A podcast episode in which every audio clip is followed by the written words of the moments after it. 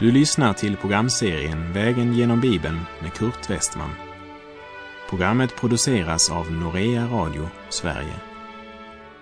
Vi befinner oss nu i profeten Jeremias bok. Slå gärna upp din bibel och följ med. Huvudtemat i Jeremia kapitel 27 är profetian om det babyloniska oket. Och det är ett budskap som ska proklameras för alla folk att de nu måste böja sin styva nacke under kungen av Babylon. Och det sker genom en åskådningsundervisning. Vi läser Jeremia 27, vers 2 och 3. Så har Herren sagt till mig, gör dig ett ok med remmar och sätt det på din hals. Sänd det sedan till kungen i Edom, kungen i Moab, kungen över Ammons barn, kungen i Tyrus och kungen i Sidon genom det sändebud som har kommit till Sidkia, kung i Juda i Jerusalem. Gud påminner dessa nationer och deras regenter att han är skaparen och att han ger sin makt åt vem han vill. Vi läser Jeremia 27, vers 6. Nu har jag givit alla dessa länder i min tjänare Nebukadnessars, den babyloniske kungens hand. Också markens djur har jag givit honom för att det ska tjäna honom. Även om Gud mycket klart uppmanade alla dessa nationer att överge sig till Babylons kung så lydde de inte den maningen. Hade de gjort det som Herren bjöd dem hade de räddat tusentals människoliv. Vi läser Jeremia 27, vers 8. Men om något folk eller rike inte vill tjäna Nebukadnessar, kungen i Babel, och inte vill böja sin nacke under den babyloniske kungens ok, då ska jag straffa det folket med svärd, hungersnöd och pest, säger Herren till dess att jag har utrotat dem genom min hand.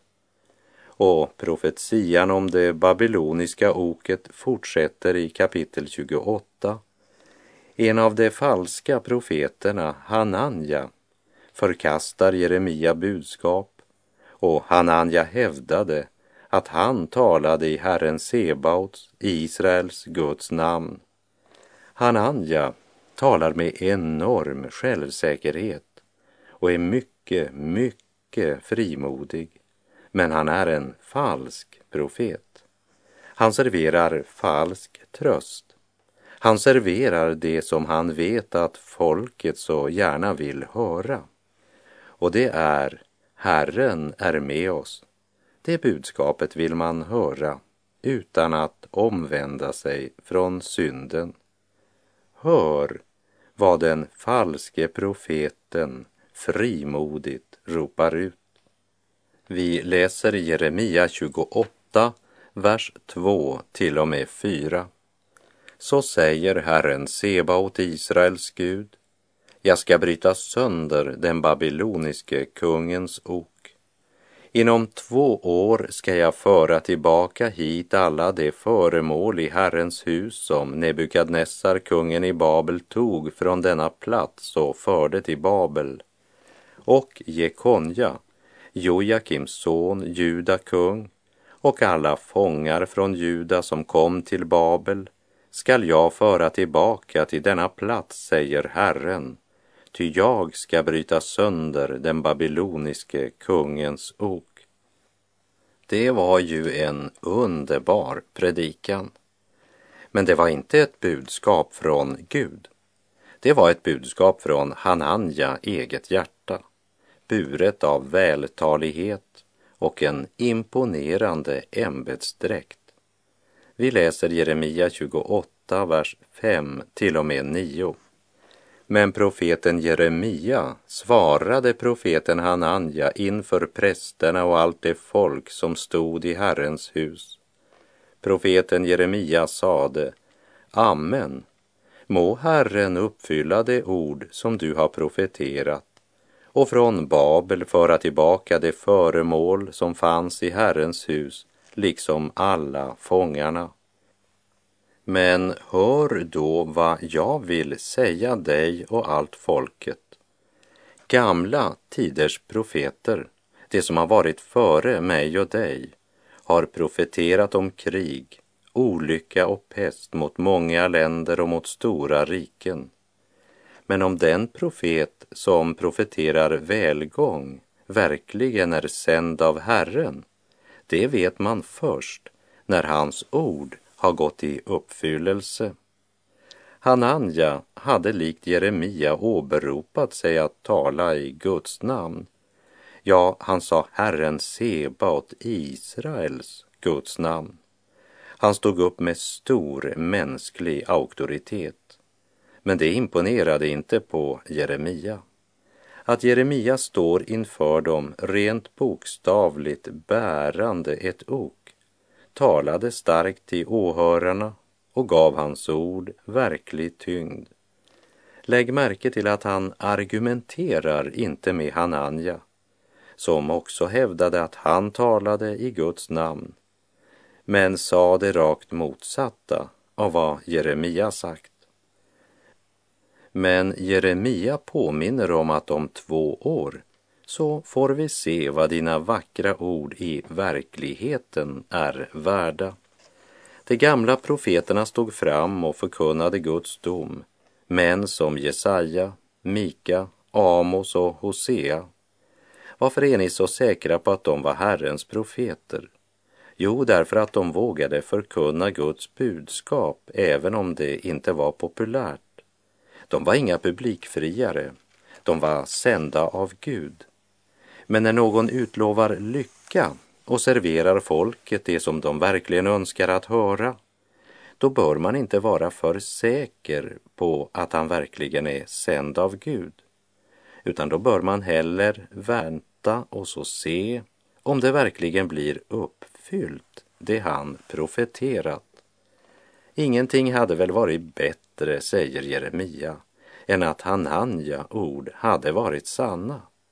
Men mitt problem är att jag inte gissar. Jag vet att jag har fått mitt budskap av Herren Gud. Profeten Hananja känner sig träffad och vers 10 berättar att han tog oket från profeten Jeremia nacke och bröt sönder det. Och sedan upprepar han sitt eget hjärtas spekulationer. Jeremia svarar inte på det sista angreppet. Han går bara hem i stillhet eftersom Herren inte gav honom något att säga. Men när Herren ger Jeremia order att gå till Hananja, då går han. Låt oss här läsa vad skriften vittnar i Jeremia 28, verserna 15 till och med 17. Profeten Jeremia sade vidare till profeten Hananja, hör på Hananja, Herren har inte sänt dig. Du har fått detta folk att förtrösta på lögn. Därför säger Herren så, se jag ska ta dig bort från jordens yta. Under detta år skall du dö, ty du har ju predikat avfall från Herren och profeten Hananja dog samma år i sjunde månaden. Två år hade Hananja gett Nebukadnessar i sin falska profetia. Men Gud ger inte Hananja ens ett år. Och Hananjas död borde ju ha skakat det här folket en hel del, även om de var andligt blinda. Helga bibel, Herrens ord, största skatt på denna jord. Denna bok mig troget lär vad jag varit, gjort och är. Det bestraffar synd och brist, lär mig tro på Jesus Krist. Den har dömt och friat mig, fört mig på den rätta stig. Bibeln är mitt säkra stöd, den ger tröst i all min nöd, lovar fröjd och härlighet, evigt liv och salighet. Låt oss vända oss från vår synd och till Herren Gud så att han kan förlåta oss alla våra synder och rena oss ifrån all orättfärdighet. Ge förlåtelse, glädje, frid och evigt liv.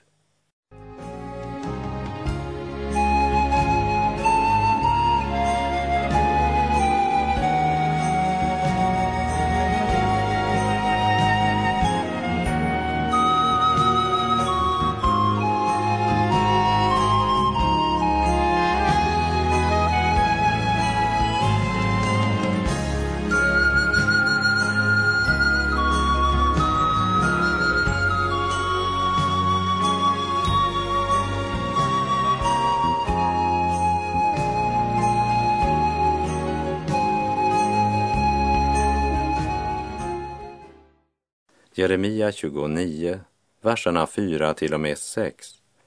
Så säger Herren Sebaot, Israels Gud, till alla de fångar som jag har låtit föra bort från Jerusalem till Babel. Bygg hus och bo i dem, plantera trädgårdar och ät deras frukt. Tag er hustrur åt deras söner och gift bort era döttrar så att de föder söner och döttrar föröka er där och bli inte färre. De får order att slå sig ner i Babel. Inbilla er inte att ni kommer att bli befriade om ett år eller två. Dröm inte om vad som kan komma i en avlägsen framtid. Lev där du befinner dig. Planera för framtiden. Gift er och etablera hem eftersom ni kommer att förbli här en lång tid. Vi läser vers 7. Och sök den stads bästa, dit jag har fört er i fångenskap, och be för den till Herren. När det går väl för den, går det också väl för er. Gud säger att de i stillhet med tålamod ska underordna sig och uppbära det straff som Gud har tilldelat dem. För det är faktiskt Gud som står bakom detta. Men det är deras egen synd, avfallet från Gud, som har orsakat det. Men de uppmanas att be till Herren för sina fiender, vilket är ganska unikt för det gamla förbundet. Vi läser Jeremia 29, verserna 8 8 till och med 10. Ty så säger Herren Sebaot, Israels Gud.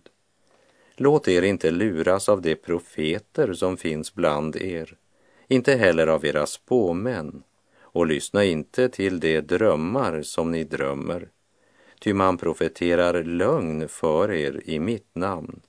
Jag har inte sänt dem, säger Herren.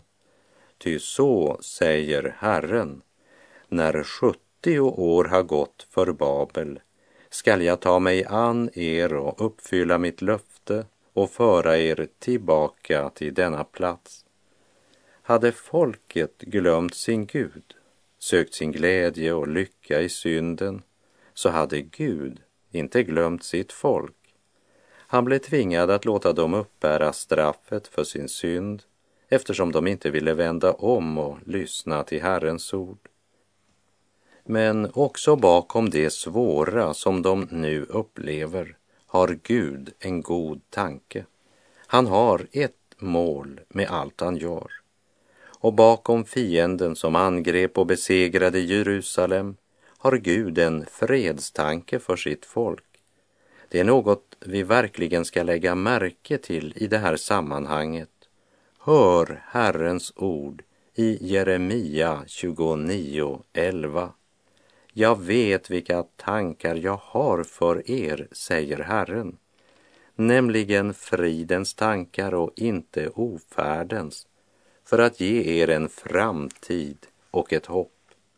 Så låter Gud all denna nöd och allt detta lidande drabba dem, inte för att utrota dem, men för att tukta dem till bättring. I Hebreerbrevet 12, vers 10 och 11 står det våra fäder tuktade oss ju bara en kort tid efter bästa förstånd, men Gud gör det till vårt verkliga bästa för att vi ska få del av hans helighet. För stunden tycks ingen tuktan vara till glädje utan till sorg, men för dem som fostrats genom tuktan ger den längre fram frid och rättfärdighet som frukt. Om ett avfallet folk i sin andliga blindhet inte vet vad Gud har för tankar och därför förlitar sig på sina egna tankar, så vet Gud vad han har för tankar. Och det försöker han tala om för människan. Kära vän som just nu lyssnar. Hör Herrens ord till dig. Jag vet vilka tankar jag har för dig, säger Herren, nämligen fridens tankar och inte ofärdens, för att ge dig en framtid och ett hopp.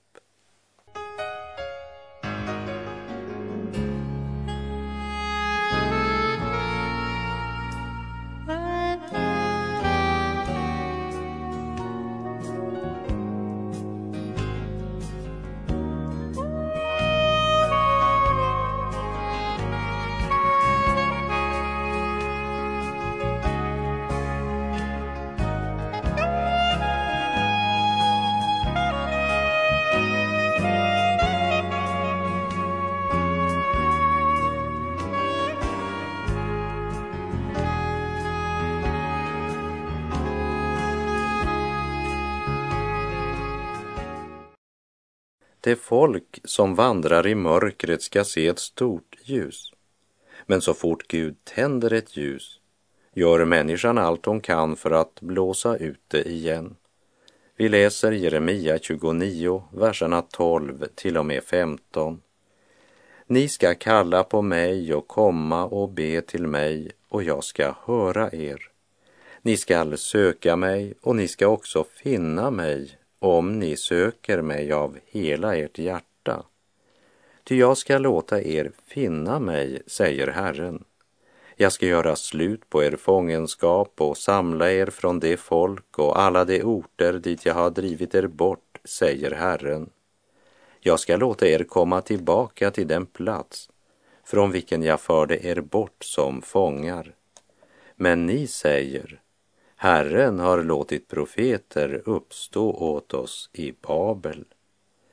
Guds löfte talar om befrielse, inte bara från fångenskapen i Babel, men om befrielse från syndens träldom och Satans våld.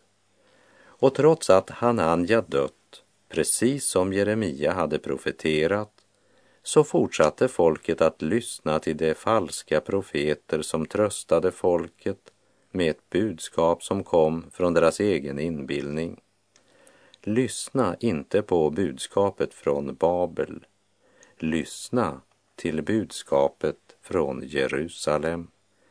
Men de falska profeterna som blev bortförda tillsammans med det övriga folket vägrade att lyssna till Jeremia budskap. Därför skrev de till Jerusalem och hävdade att Herren hade nu utvalt nya präster och att Jeremia borde tystas. Vi läser verserna 27 till och med 32. Varför har du då inte tillrättavisat Jeremia från Anatot som uppträder som profet för er? Där har han kunnat sända bud till oss i Babel och säga, ännu är lång tid kvar. Bygg hus åt er bo i dem och plantera trädgårdar och ätes frukt. Prästen Sefanja läste upp detta brev för profeten Jeremia. Då kom Herrens ord till Jeremia, han sade, sänd bud till alla de fångna och säg, så säger Herren om Nehelamiten Semaja. Semaja har profeterat för er, men jag har inte sänt honom och han har fått er att förtrösta på lögn. Därför säger Herren så, se, jag ska straffa Nehelamiten Semaja och hans efterkommande.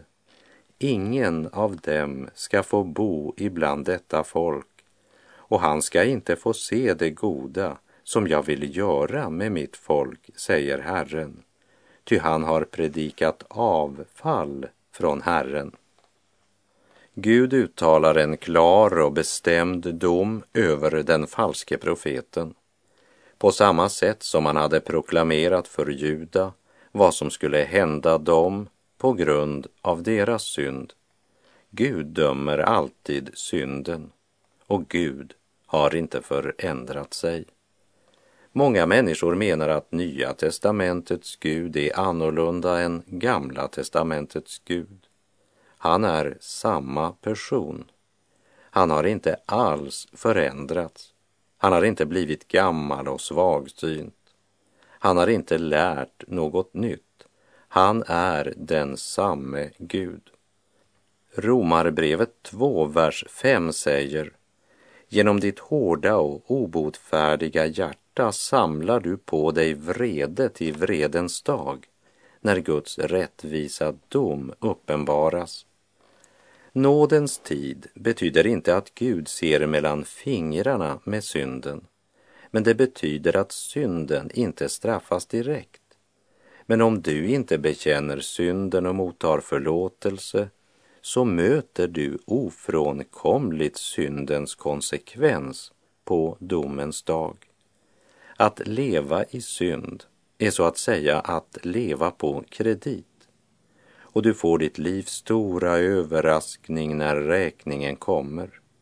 Så gick det för lille Per när han handlade på kredit. Lille Per han var med en kamrat på butiken.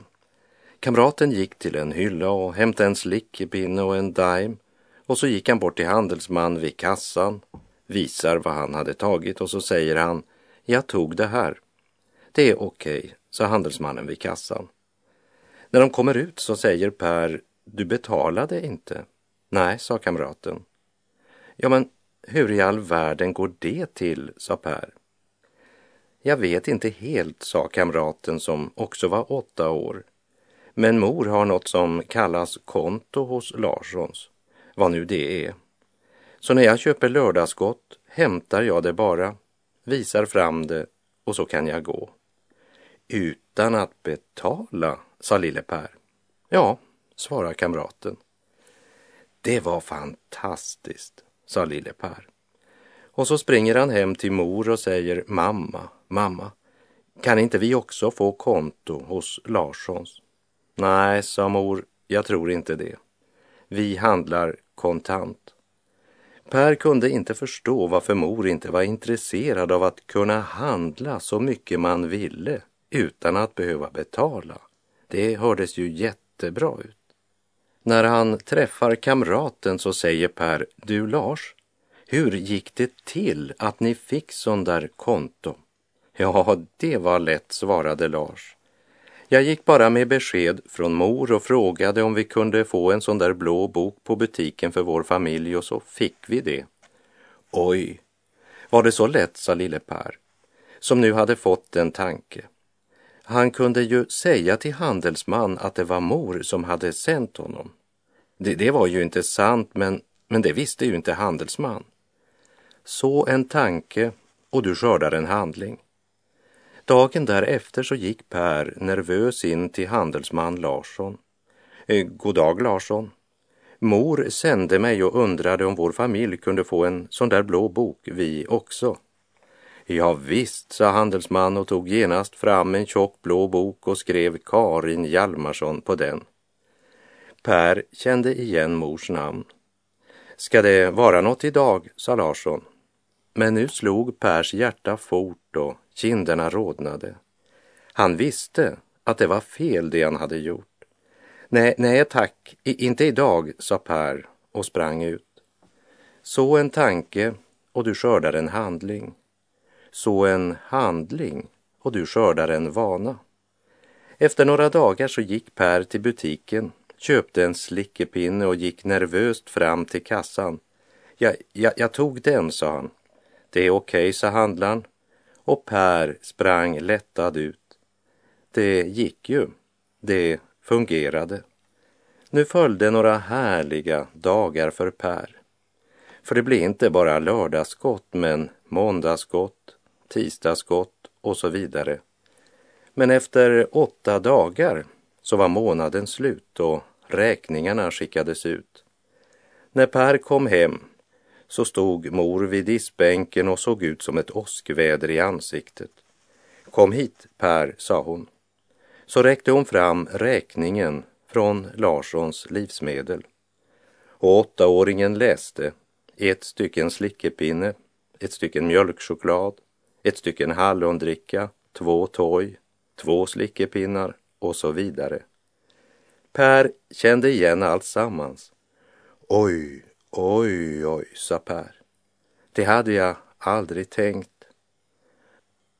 Vad hade du aldrig tänkt, sa mor.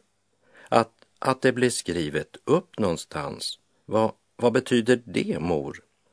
Ja, sa mor, det betyder att vi måste betala. När far kommer hem på fredag så får han ordna upp både med handelsman och med dig. Per gick ut och grät.